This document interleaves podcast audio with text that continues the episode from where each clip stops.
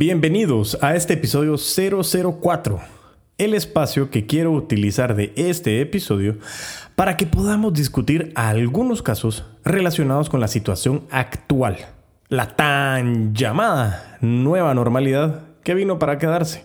Pondré sobre la mesa algunas situaciones que he podido experimentar y otras que me han contado y recomendaciones para que seas más efectivo.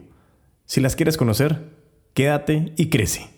Hola a todos y todas, bienvenidos a Crece o Muere, el espacio que se ha dedicado a recopilar experiencias, errores, conocimientos y situaciones reales de un apasionado vendedor. Y como dice William Burroughs, cuando uno deja de crecer, empieza a morir.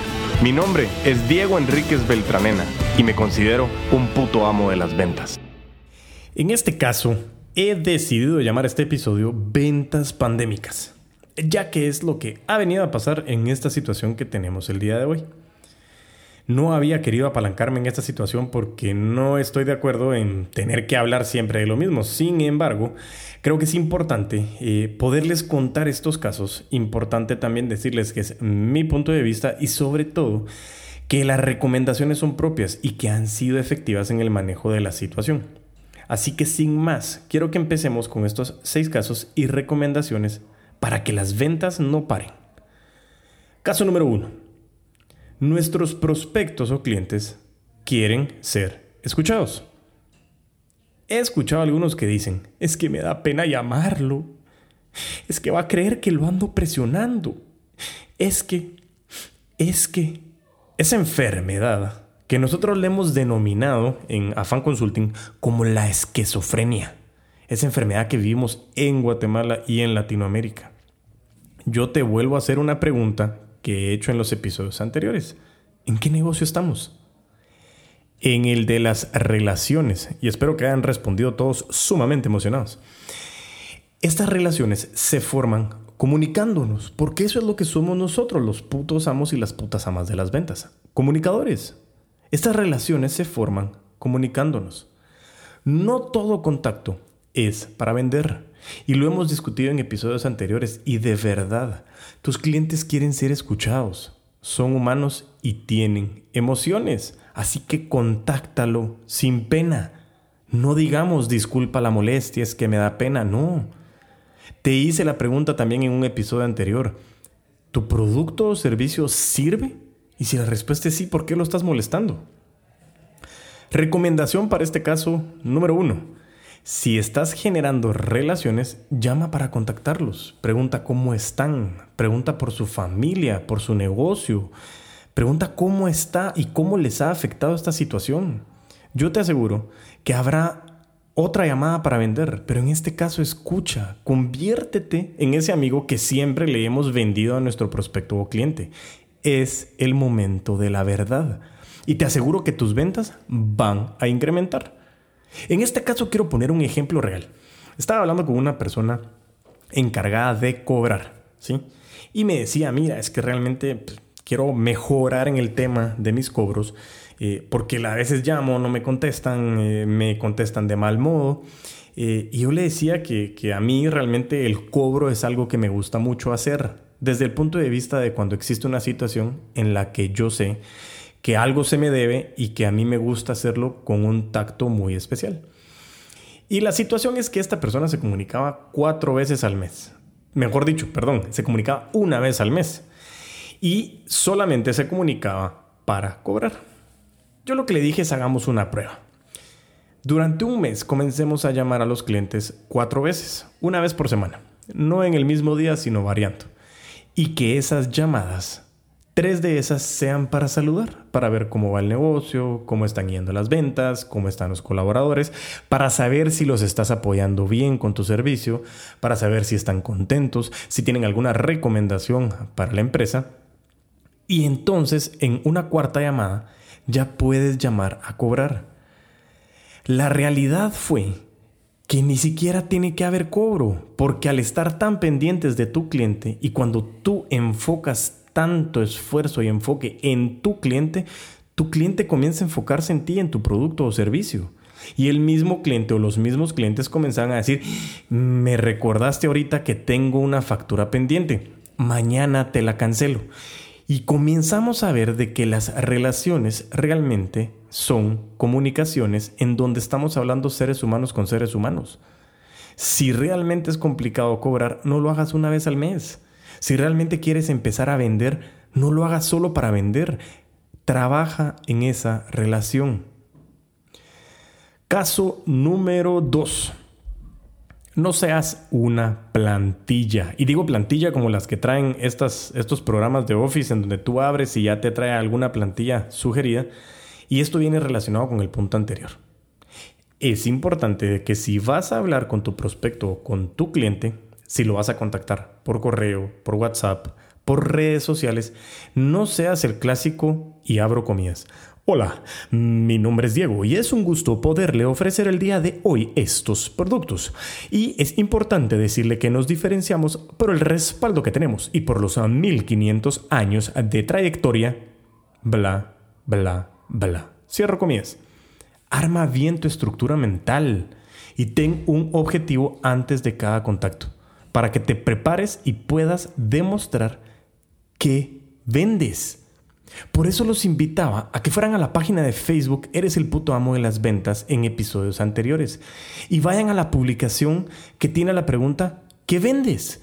Hay un reto que dice que te está retando a ti, mejor dicho, en poder reducir tu pitch de ventas en beneficios, en tres palabras o menos.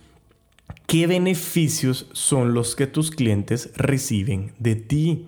No seas una plantilla. Recomendación. Realmente desarrolla bien lo que ofreces y determina cómo ayudarás a tu cliente o prospecto. Ya que hay algo bien importante. Si no eres tú la solución a su necesidad, ganarás más diciendo que no lo eres y diciendo la verdad. Es tu mejor arma. A querer ganarte algo en lo que quedarás mal y generarás que tu proceso de venta sí tenga un final y no un final feliz. Punto número 3. Servicio al cliente. Yo comprendo, la situación está compleja, eh, las empresas tienen menos colaboradores, hay mucho estrés por la inestabilidad, la maldita incertidumbre en la que nos tienen a todos. Y sabemos que los clientes, no todos realmente, tienden a ser un, tienden, mejor dicho, a ser un poquito, nada más un poquito más comprensivos en esta situación porque no hay de otra. Sencillamente sabemos que los procesos están más largos, más lentos. Sin embargo, sin embargo, me he topado personalmente y con conocidos que el servicio al cliente está deficiente.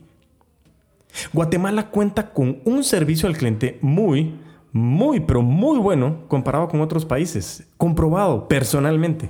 Sin embargo, esta situación ha hecho que las personas estén mucho más estresadas, con una gestión emocional deficiente y que se está reflejando en un servicio no solo pausado, sino de mal tacto y eso está impactando en que la lealtad de las marcas sea menor constantemente. Recomendación. Esta es una gran oportunidad para las empresas, para los líderes de estas empresas, de enfocarse realmente no solo en el servicio al cliente, sino en el proceso experiencial en toda su cadena de valor. Les prometo que en este proceso experiencial hará que sus clientes, prospectos, competencias tengan toda su atención en ti. Un ejemplo, no en todos los casos, pero precisamente el colegio al cual va mi hijo, eh, hicieron una innovación excepcional. Normalmente se podrían haber apalancado en la situación en donde podrían estar cobrando, en donde podrían estar mandando materiales si es que bien nos va, y punto. Pero no, las maestras se han tomado tal esfuerzo de preparar los materiales para todo el mes de estudio de mi hijo. Y no solo eso, envían a diario todo lo que tienen que hacer para mantener la rutina de los niños y además de todo, tienen también acompañamientos en vivo para poder mantener ese contacto con los niños. Yo no estoy diciendo que es lo ideal, ojo, importante saber de que nada suple las relaciones interpersonales presenciales, pero ante la situación que estas personas, estas maestras, este colegio, esté tan enfocado en que la situación experiencial de todos los roles que están involucrados en este proceso de venta, leas el usuario final mi hijo, la influyente mi esposa y el comprador que soy yo, estamos todos muy satisfechos. Y eso es a lo que te invito a ti.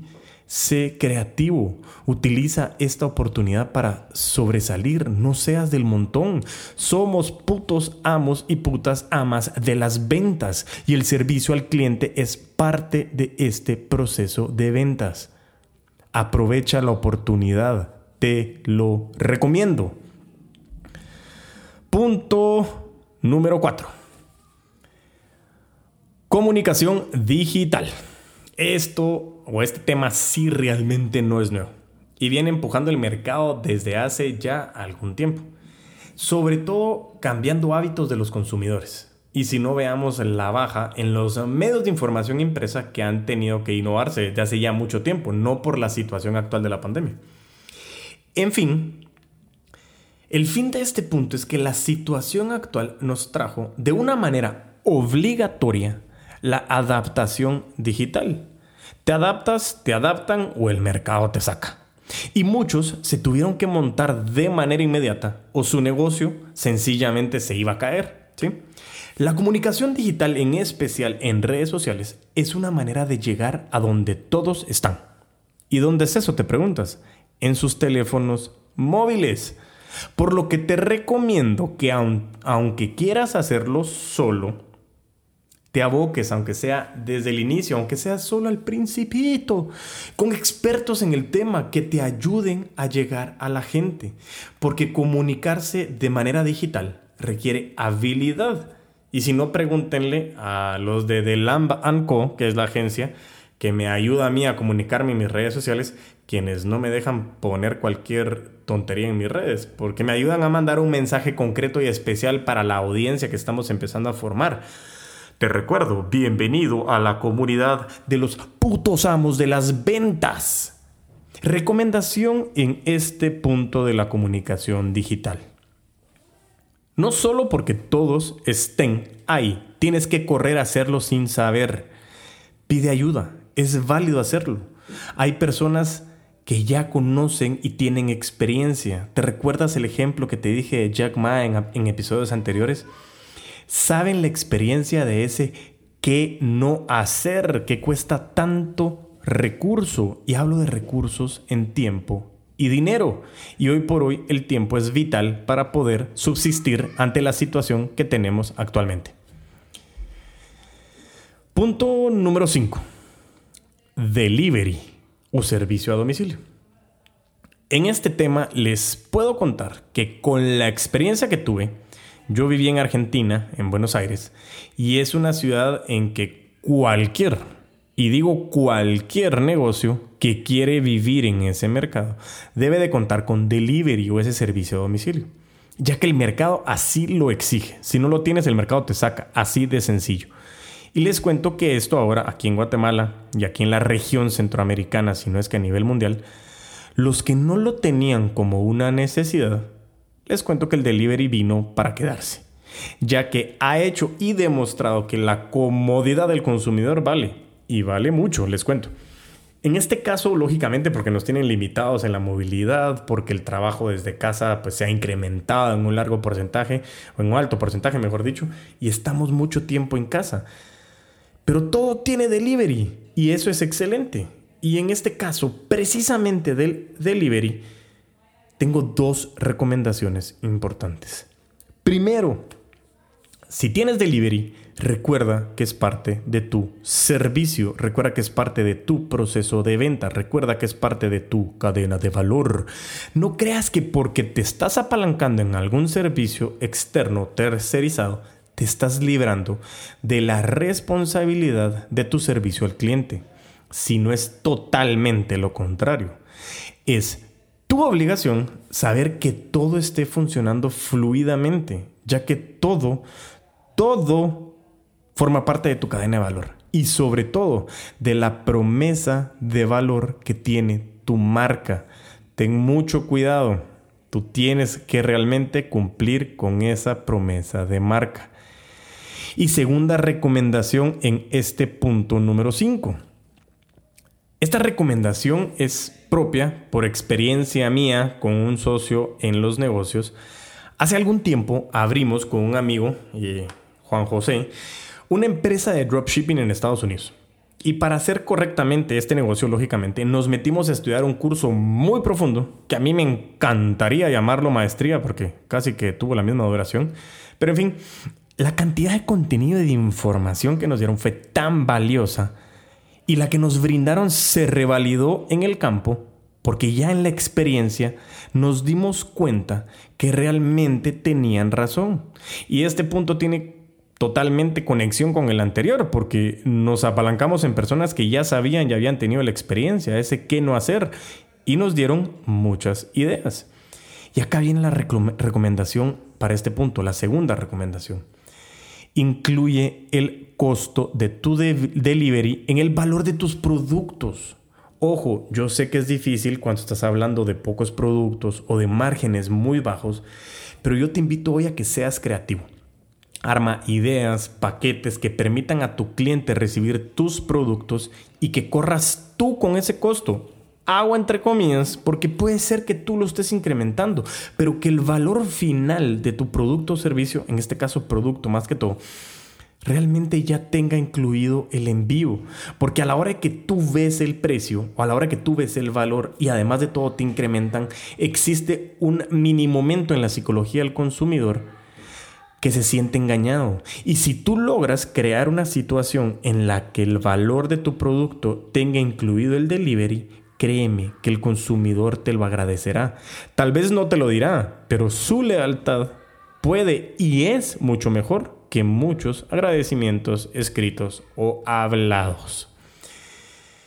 Y por último, pero no menos importante, punto número 6. Pandemic Business o negocios pandémicos. En la crisis surgen las oportunidades. Es un cliché que muchas veces se dice y muchas veces es totalmente acertado. Y en esta situación que estamos viviendo ha hecho que florezca la creatividad de las personas y sobre todo esa colaboración exponencial. Eso me parece a mí espectacular. No quiero sonar a anuncio, pero es que la agencia que les mencioné me ha comentado la gran cantidad de solicitudes que ha tenido de nuevos negocios, de marcas, imágenes de negocio. Eso para mí es genial. Yo de verdad quiero que esa creatividad no se muera que esa colaboración exponencial no se muera, que siga existiendo. Yo les aseguro que de verdad nuestra vida en cada, una, cada uno de sus casas, de sus negocios, si logramos mantener esta creatividad y esta colaboración exponencial, va a generar nuevos impactos y muy positivos, no solo para ti, tu familia, para tus clientes, para la macroeconomía. Te lo prometo, te lo prometo. Sigue usándola y recuerda cómo te has sentido en esta situación, por lo que, por lo que, ya me trabé. Puede llegar a ser que lo que el mundo necesita lo tengas tú en tu cabeza. Y como hablamos en episodios anteriores, la idea es importante, pero la ejecución, explosión, es realmente lo que vale. ¿Cómo lo ejecutas? La recomendación de este caso es importante. Si estás emprendiendo, cambiaste de formato de tu negocio, te adaptaste y estás en una nueva industria, no importa, te recomiendo que primero escuches los episodios anteriores de Crece o Muere.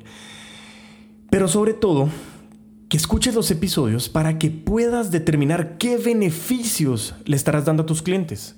Y segundo, estos beneficios logra identificarlos, pero esta segunda recomendación incluida en este punto es una alerta. Determina si tu negocio surge por la situación y sobrevivirá después de que salgamos de la misma o será un negocio que nació y murió con la misma situación.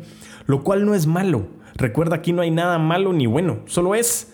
Lo único que te pido es que estés anuente, consciente de que si la demanda ya no existirá cuando la situación cambie, te recomiendo que tengas bien preparado tu arsenal de nuevas ideas para que puedas ejecutar paralelamente o posterior a la situación.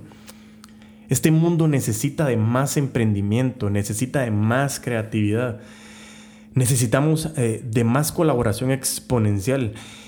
Y me había resistido a, poder brindarles un episodio eh, relacionado con la situación porque no quería apalancarme, pero la verdad que la misma comunidad me lo estaba pidiendo. Y las recomendaciones, los casos que traje hoy son situaciones que he podido ver y vivir.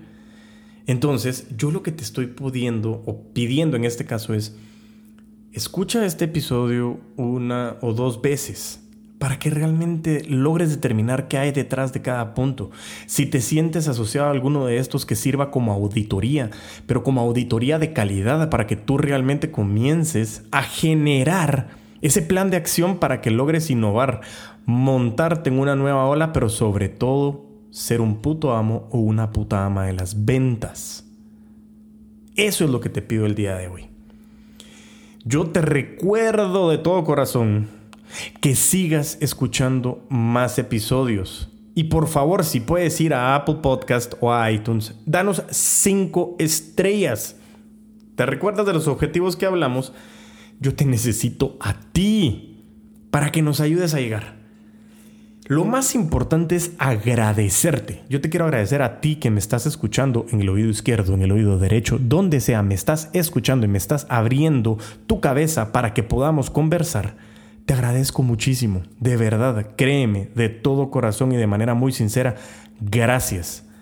Recuerda darle me gusta a nuestra página de Facebook, Eres el puto amo de las ventas, y visita nuestra página www.ereselputoamo.com en donde vas a encontrar pronto, donde vas a encontrar, mejor dicho, pronto contenido, discusiones y experiencias de muchos otros como tú. Si tienes alguna recomendación, algún tema en particular, alguna eh, incomodidad o alguna inquietud, corre a esa página. Trasládanos realmente qué es lo que estás pensando y generemos esta comunidad de putos y de putas amas de las ventas. Por favor, seamos esa comunidad y continuemos con esta colaboración exponencial. Y en tanto, nos volvemos a escuchar a vender con todos los poderes.